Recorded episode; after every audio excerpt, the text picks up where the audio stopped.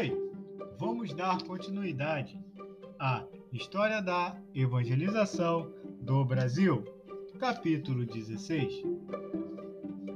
Americano jovem e solteiro desembarca como missionário no porto do Rio de Janeiro. Em 1859, foram lançados três livros que redirecionaram muita gente. A Origem das Espécies, de Charles Darwin. Crítica da Política Econômica de Karl Marx. O que é Espiritismo, de Allan Kardec. O planeta tinha um bilhão de habitantes. A população dos Estados Unidos, 30 milhões, era três vezes maior que a do Brasil, 10 milhões. E a da capital do Império, não passava de 250 mil habitantes. Dom Pedro II, o último imperador do Brasil, tinha então 37 anos. Foi nesse ano, no dia 12 de agosto, que desembarcou no Rio de Janeiro o primeiro missionário presbiteriano. Era um jovem de 26 anos, solteiro, recém-formado, no famoso seminário de Princeton e recém-ordenado ao ministério. Embora nascido e criado dentro de uma família muito piedosa, cinco anos antes, Simonton ainda não havia feito sua pública profissão de fé em Jesus Cristo, cerimônia que marca a adesão pessoal do novo crente. E era estudante de direito, o que mudou por completo e para sempre o rumo de sua vida foi o avivamento espiritual ocorrido nas igrejas metodista, luterana e presbiteriana de Harrisburgo, na Pensilvânia, onde morava. No primeiro semestre de 1855, chama-se de avivamento aquele sopro soberano de Deus que recoloca a igreja em seu primeiro amor. Em maio, Simonton professou a fé. Em agosto, ingressou no seminário. E em outubro, depois de ouvir um sermão de seu professor de teologia sistemática, Charles Hodge, considerado o maior teólogo do século XIX, fez opção por um ministério missionário transcultural em algum país estrangeiro. Dois anos antes,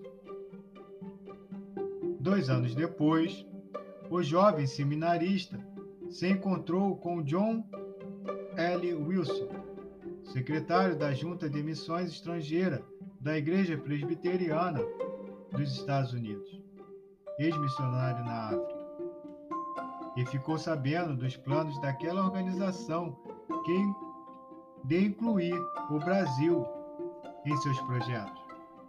No ano seguinte, em 1858, Simonton se ofereceu para vir para o novo campo e foi aceito. Descontando os 16 meses que passou nos Estados Unidos, de março de 1862 a setembro de 1863, quando voltou casado com Ellie Murdoch. O ministério de Simonton no Brasil durou apenas sete anos. Contudo, nesse curto período de tempo, o jovem missionário fundou a primeira igreja. Hoje, a Catedral Presbiteriana do Rio de Janeiro. Ele fundou também o primeiro jornal, Imprensa Evangélica. Fundou o primeiro presbitério associação de igrejas numa determinada área geográfica. A primeira escola paroquial e o primeiro seminário. Recebeu em média 10 profissões de fé por ano. Escreveu sermões e poesias em português e participou da ordenação do primeiro pastor brasileiro, o ex-padre José Manuel da Conceição, em 1865.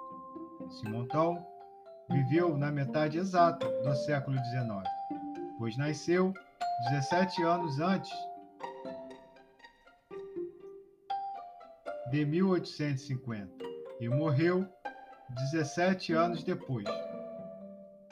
Foram tempos muito difíceis, porque, enquanto ele estava no Brasil, aconteceu nos Estados Unidos a Guerra da Secessão, que durou quatro anos. Abril de 1861 a maio de 1865, que matou mais de meio milhão de americanos, custou 15 bilhões de dólares e destruiu o país. Se isso não bastasse, quase na mesma época, deflagrou aqui, na América do Sul, a Guerra do Paraguai, mais prolongada do que a Guerra Civil Americana, mais de cinco anos.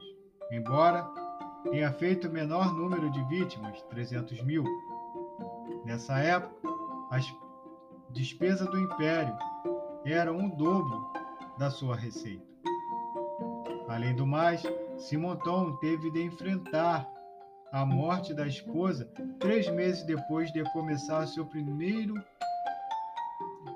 três meses depois de comemorar seu primeiro aniversário de casamento e nove dias depois do nascimento da filha. Ele trabalhou no Brasil dois anos solteiros e quatro anos viúvo.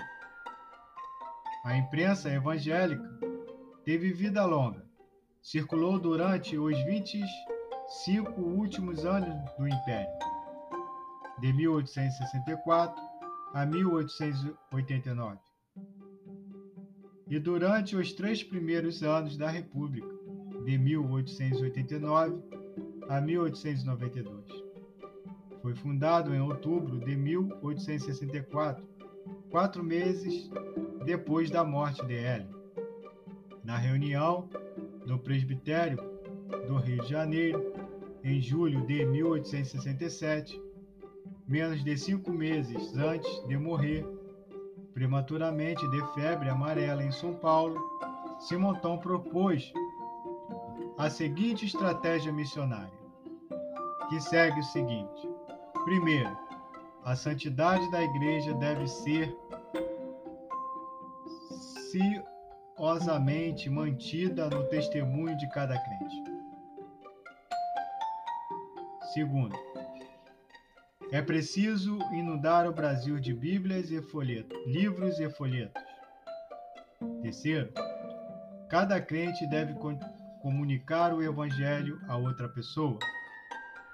Quarto, é necessário formar um Ministério Nacional idôneo. Cinco, escola paroquiais para os filhos dos crentes deve ser estabelecida. Na época de Simonton, não havia abraços e beijos da parte da Igreja Católica Romana. Mas também não havia grandes atritos. Procurava-se, porém, salvaguardar a igreja da maioria. Daí esta denúncia que aparece em um jornal católico, que diz assim: Um brasileiro protestante soa tão mal como nome de traidor a seu país e ao seu imperador. Final do capítulo 16. Amanhã daremos continuidade. Continua...